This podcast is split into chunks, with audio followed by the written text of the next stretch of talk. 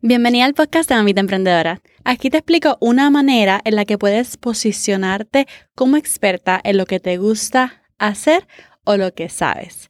Este es el episodio número 28.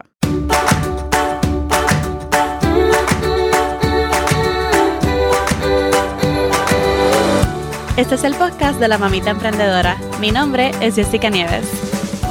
Escucha aquí conversaciones para aprender cómo otro ha logrado alcanzar sus sueños y aprende los mejores trucos para abrir tu negocio, lanzar tu blog, manejar las redes sociales y mucho más. Eso no es lo único, hablaremos también de nuestra vida de madres y cómo hacer de todos nuestros sueños poco a poco una realidad.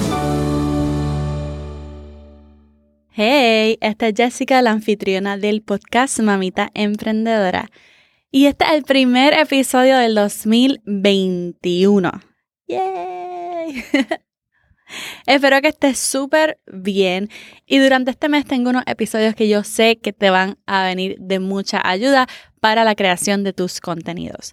Ahora, aquí la mayoría de nosotras queremos comenzar un negocio digital y es que el mundo digital provee demasiadas, o sea, infinitas posibilidades.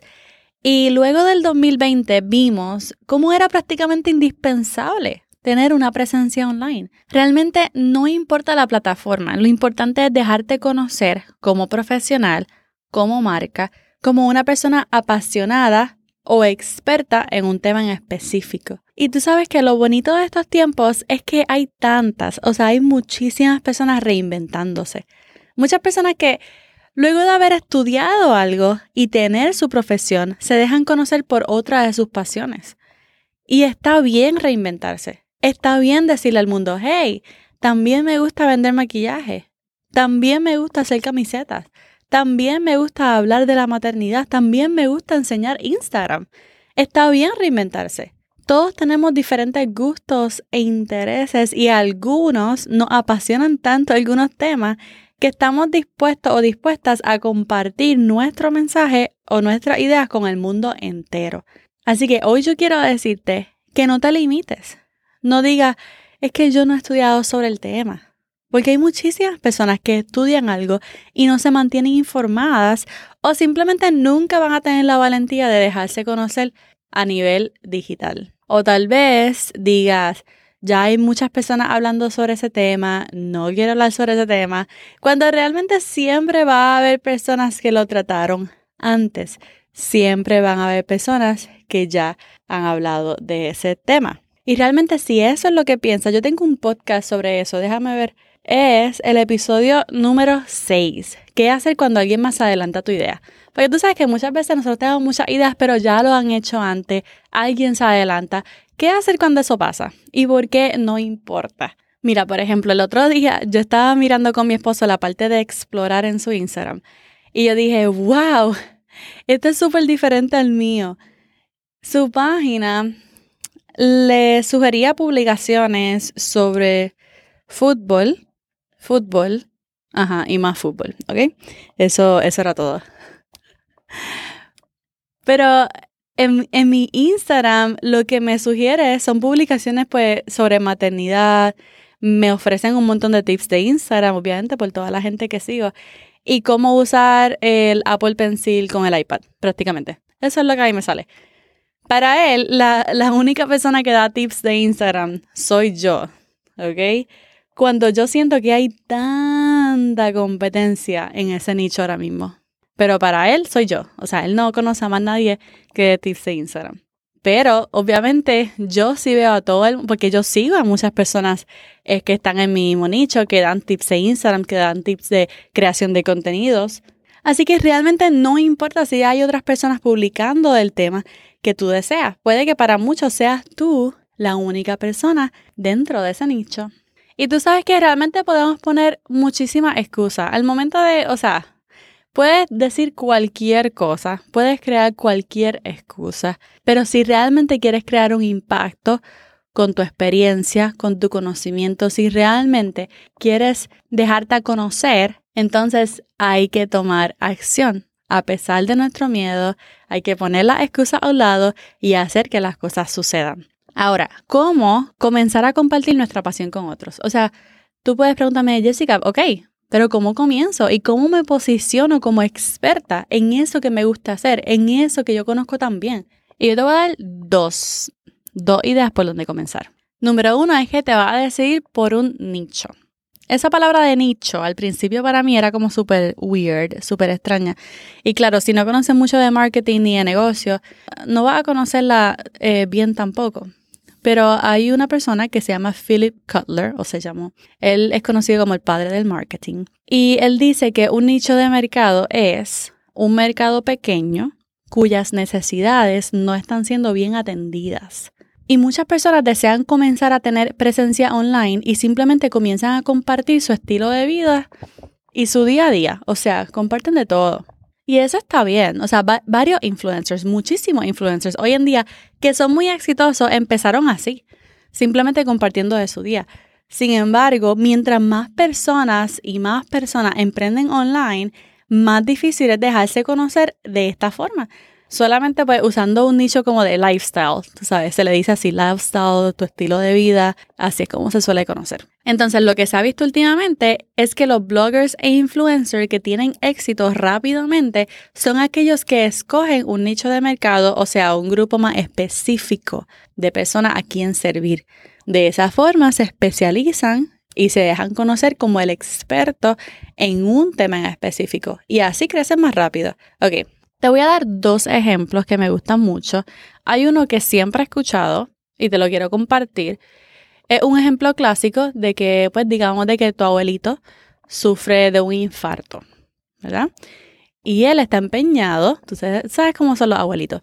Él está empeñado a ir a su médico primario, al que siempre va para chequearse. Pero tú quieres lo mejor para él. Entonces tú le dices, no, abuelo, yo quiero que vayamos para este cardiólogo. Claro, porque es un cardiólogo y él está enfocado en atender las necesidades de las personas que sufren enfermedades del corazón, porque va a atender tus necesidades a la perfección.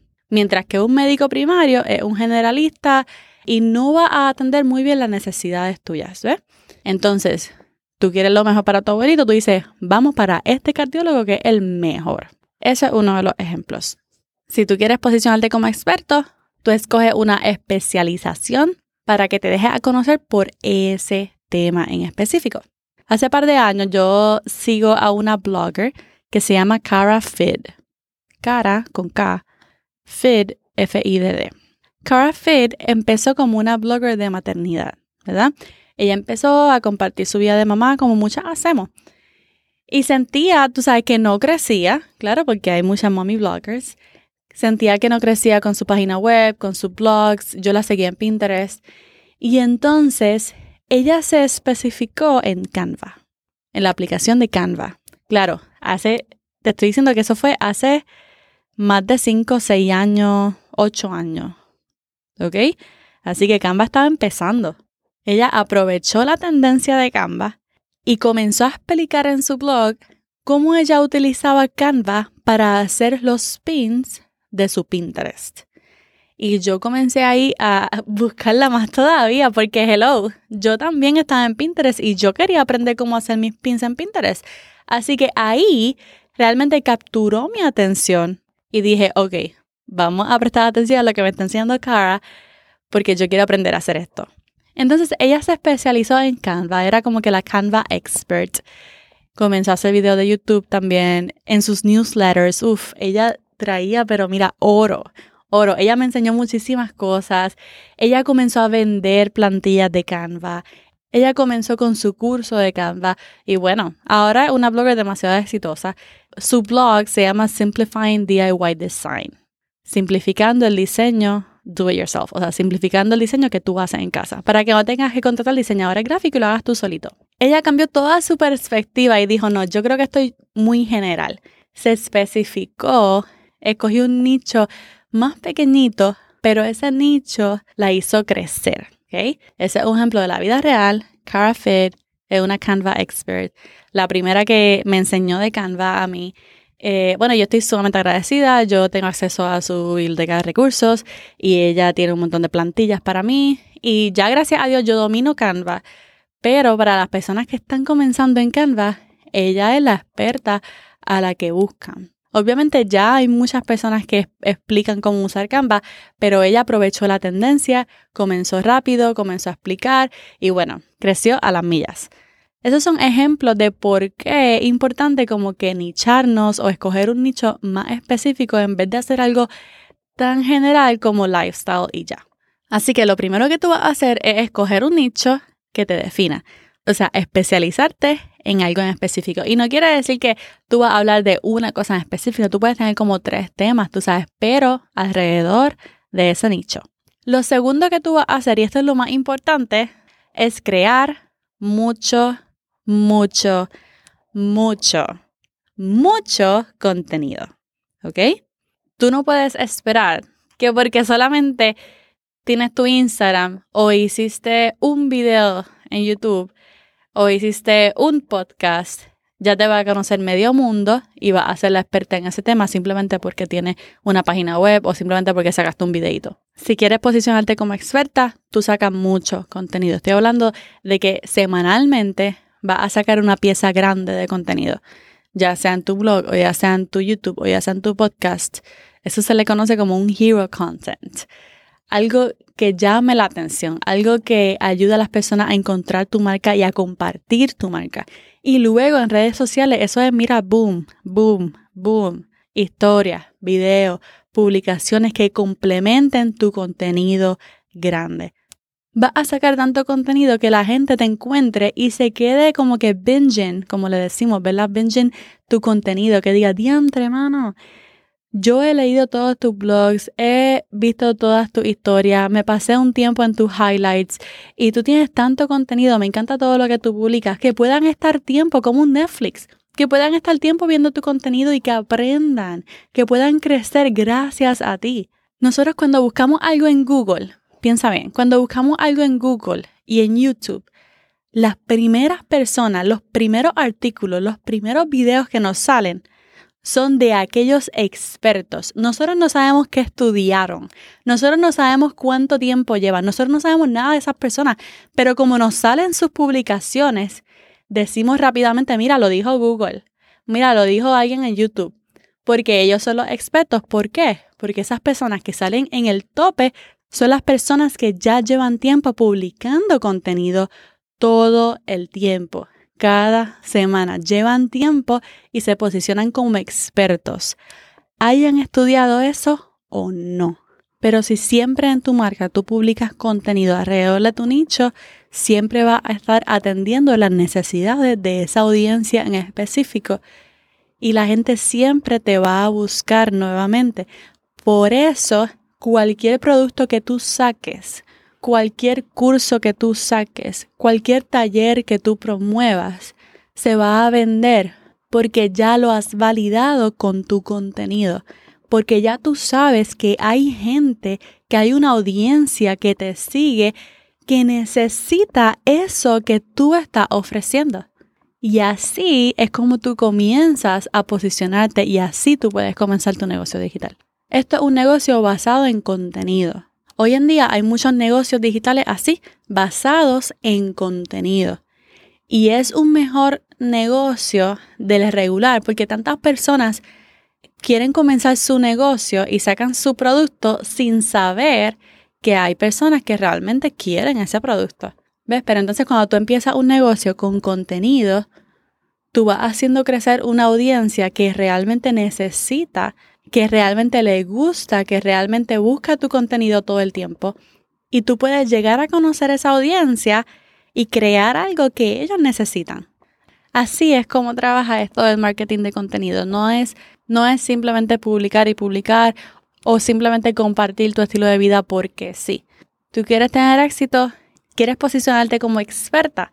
Escoge un nicho en específico y luego crea mucho, mucho mucho contenido. Te quiero dar las gracias por compartir conmigo en el día de hoy, escucharme este ratito. Recuerda suscribirte para que no te pierdas del próximo episodio. Voy a estar hablando de qué tipo de contenido debo publicar. Y si te gustó mucho este episodio, recuerda darme tu reseña escrita con tus cinco estrellitas. Ahora sí, esta es Jessica despidiéndose por ahora. Hasta la próxima y bye bye.